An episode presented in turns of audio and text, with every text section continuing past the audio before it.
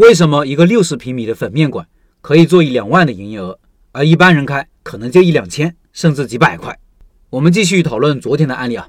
我的总结就是好产品加好选址加好宣传这三个要素的分析。前段时间有一篇文章进行了详细的总结，当时说的三种组合：好产品加好选址，好产品加好宣传，好选址加好宣传。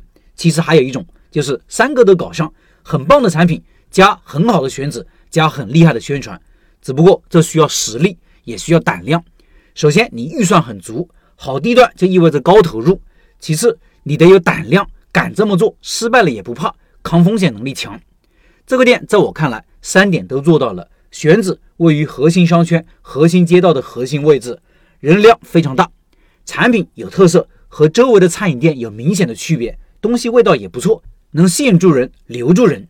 宣传上。线上线下都发力，从抖音宣传到醒目的大门头、响亮的口号、有吸引力的预热广告等等。开店前做足了预热，吊足了顾客胃口。从预热阶段到试营业，到开业，到开业后的维持，都可圈可点。前天的文章我说到了，一个生意做起来从零到一，你要解决几个大的问题：流量从哪里来，如何转化，投入和产出，这三个是从零到一要考虑的。这个店的选址和宣传解决的是流量问题，而差异化和有竞争力的产品解决的是进店转化的问题。如果你都解决得很好，生意就搞起来了。当然，第三点投入产出这一点还有待时间考验。现在这个店只能说开业很顺利，很成功，这是阶段性的成功。开业一般来说有两种操作方法，一种是冷启动，开业不做宣传，不搞活动，不吆喝，后面宣传力度逐步加码，直到你满意。一种是热启动，店还没有开，先热起来，宣传先搞起来，等开业一炮走红。了解我的老板都知道，我倾向于后一种方式。我自己的店铺开业也是这样的操作，效果也很好。不过不得不说，万事皆有利弊，有两面性。冷启动开局也许冷冷清清，但如果你产品确实好，后期走势是往上的，越来越好。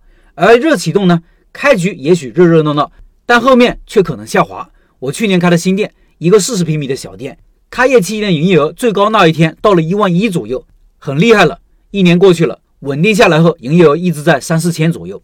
我之所以倾向于热启动，有两个原因：冷启动虽然后面可能越来越好，但是越来越好的案例是比较少的。大部分店是冷启动开业后就直接死掉了，原因很多啊，产品不行啊，后面宣传也没搞起来，老板失去了信心，竞争对手抢占了先机等等。第二个原因是。做事会有个时间窗口，我认为开业做大力宣传是一个成本最低的时间窗口，错过了这个时间窗口，难度会增加，成本会提高。而热启动呢，虽然开业后有段时间可能面临着营业额下滑，但是因为知名度已经打出去了，即使下滑，营业额也会稳定在一个比较高的水平。对于新手来说很重要，会给你带来信心，你愿意继续下去，筹备下一次的宣传，再把营业额推高到下一个层级。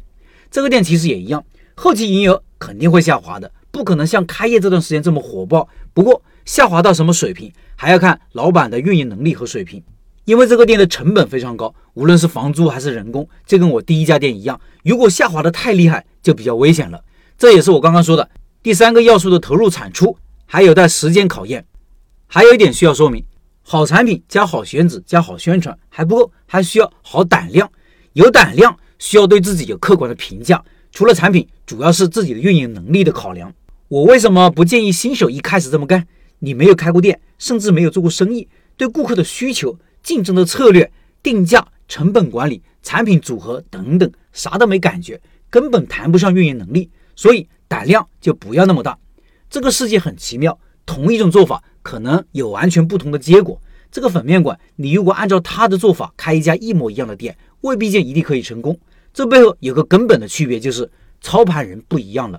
一定不要忘了，同一手牌打的人不一样，结果就会完全不同。我们研究成功的案例，肯定是为了自己也能成功，吸取有用的营养就好。你一定要越来越像自己，而不是别人。